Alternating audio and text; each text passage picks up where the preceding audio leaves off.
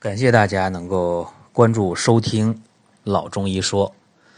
老中医说呢，给大家讲的是医药的新鲜热点。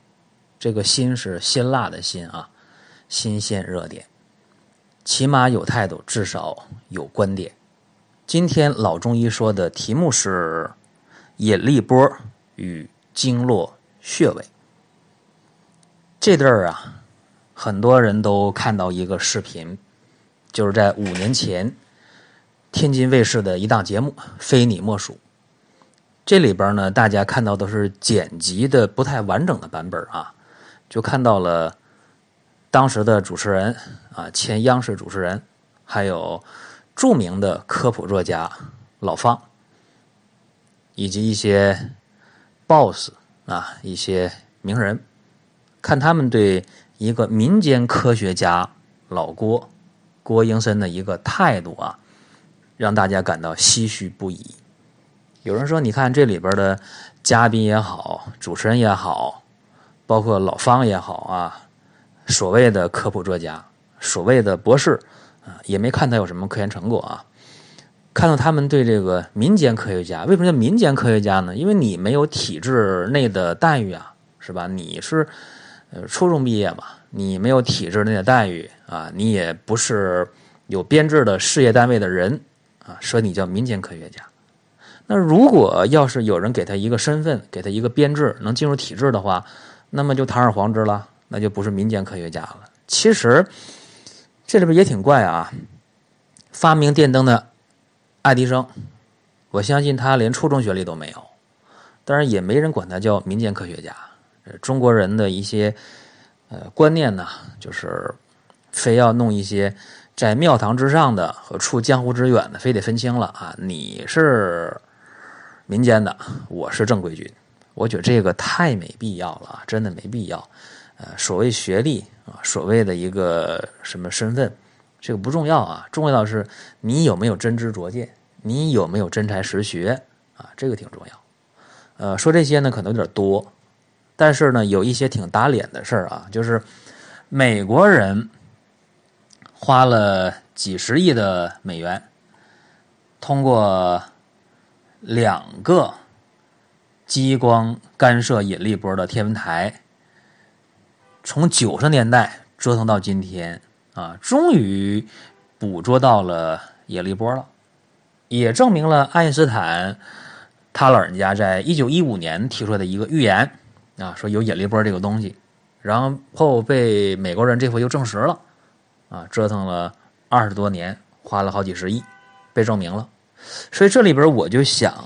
说一个问题啊，就是网上说的，说大家欠一个道歉给郭英森。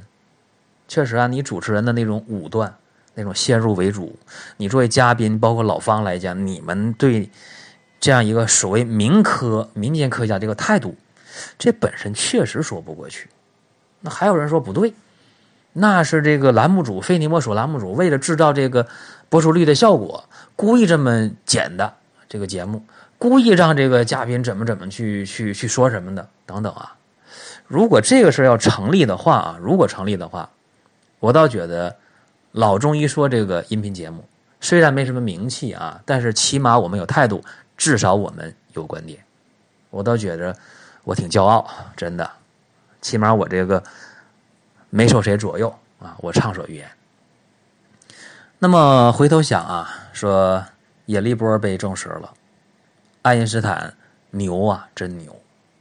那回过头，我们再看一下中医的经络穴位，就特别的悲哀，因为从来没有哪个机构给经络穴位的研究提供几十亿美元的支持，从来没有。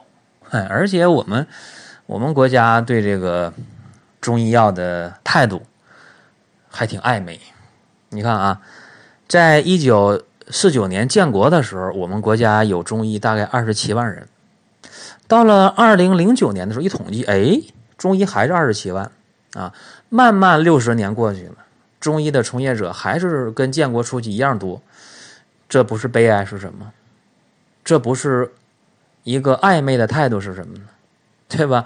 你把这个中医的从业者都弄得很难正式从业，对吧？因为现在的主管部门这些说了算的，他们都是西医的背景，啊，都是西医的一些呃思维的方式，他们非要用一个实证论去说明问题，啊，说你经络穴位在哪儿呢？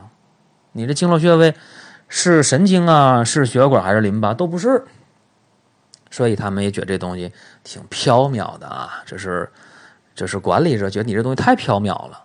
然后很多所谓的一些有科学素养的人啊，我们一些年轻人啊，他从小就被一个科学这个词儿给洗脑了。从小讲讲科学，长大干什么？当科学家啊？这科学家是什么呢？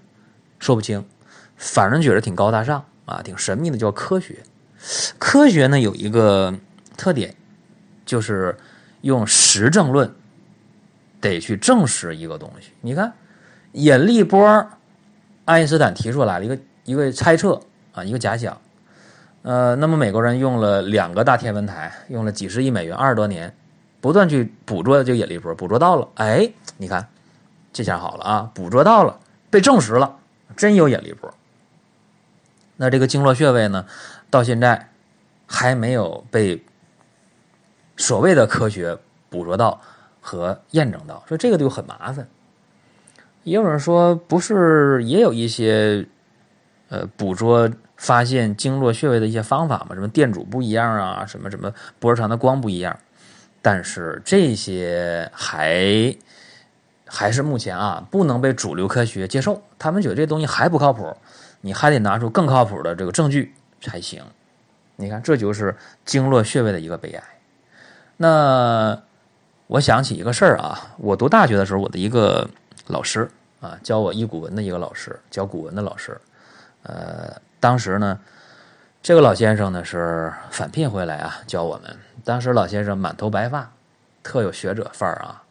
因为你学中医的话，刚入门就学古文嘛，就是哎，这个仙风道骨的老先生，我们觉着哎。真的是一个可敬的长者，他知识特别渊博。然后聊天的时候，他就讲到，他说他呀，当年呃做了一个手术，就是胆囊摘除术啊。当时他这个胆结石特别重啊，都已经到了非手术不可的程度了啊，泥沙状结石非常非常重，就手术了。他说他当时手术呢就没打麻药啊。他一说完这句话，我们就啊，没打麻药咋手术啊？他说：“当时做的是针灸的麻醉，啊，用几根针就麻醉了，就把胆囊给摘了。那个时候可不是现在用腔镜手术，小眼儿小口进去就手术。那个时候是大切开的，啊，针灸麻醉就把手术做了。你 讲这个事儿，当时我们觉得特别的不可理解啊，太神了。那时候刚学医嘛，也不懂什么。”那今天回头一想，这个确实可行，而且我本人也看过针灸麻醉的手术，啊，确实有这个效果，啊，那么我们回头跟引力波对比一下，就觉得中医很悲哀。引力波一九一五年提出来，二零一六年被证实，实证论嘛，证实了，捕捉到了，用了一百零一年的时间，花了几十亿美元的经费。但是，这一百多年来，引力波并没有给人类实质性的好处。你说引力波造福它让飞机跑得快了，轮船飞得快了，还是还是让汽车跑的都没有，也没让你打电话更方便，没让你上网更快，没什么改变呢。这个东西目前来讲还没带来什么实质性的改变。未来引力波是一个热点，是个热门。我们国家天琴计划等等啊，也也对引力波寄予很大希望。引力波有多少贡献是未来未来的事儿啊，现在。但是我们的针灸，我们的经络穴位利用起来啊，无论是针灸还是推拿，还是按摩，还是小针刀，还是勾活术等等啊，这个已经给我们中华民族带来了实实在在的好处了。有治病，你治牙疼扎上就不疼，对吧？针灸的麻醉很多手术可以用，啊，推拿、按摩、艾灸，包小针刀，包括勾活术，都跟经络穴位是有关系的，它能实。结果我们还在讨论这东西科学不科学，所以很悲哀啊！包括今天我们这帮的国家啊，这个针灸它可以进入医保的目录，可以报销的国家，你在门诊你扎个针灸，医保给你报销吗？不可能的事儿啊！你住院可以，所以这还是一个悲哀。呃，有的时候我们就想啊，我们低头看一下这个大地，哎呦，说这地底下有金矿吗？有煤矿吗？有石油吗？有水吗？有，但是你眼睛能看见吗？看不见，看不见。你是说没有啊？你说的不科学，这个就真的是不科学了。所以引力波被发现、被证实，我们感到中医很悲哀。也包括在非典的时候，呃，当时中医治疗非典和西医治疗非典，钟南山用西医的方法，然后当时非典，就钟南山那边死亡率多少，我也不说，大家可以上网去查，有数据啊。但是中医治疗非典就是零。死亡，零传染，真的都是零啊！所以中医它也不过时啊，它与时俱进。呃，讲这么多呢，不是说我多去偏袒这个中医啊，我是想和大家说一个事儿，就是我们不能盲目的做一个中医黑啊。你现在可能是中医小白啊，说我啥也不明白，呃，那没关系啊，你可以慢慢的去了解，你可以。听中医入门节目，也可以听寻宝国医，还可以听老中医说，都可以。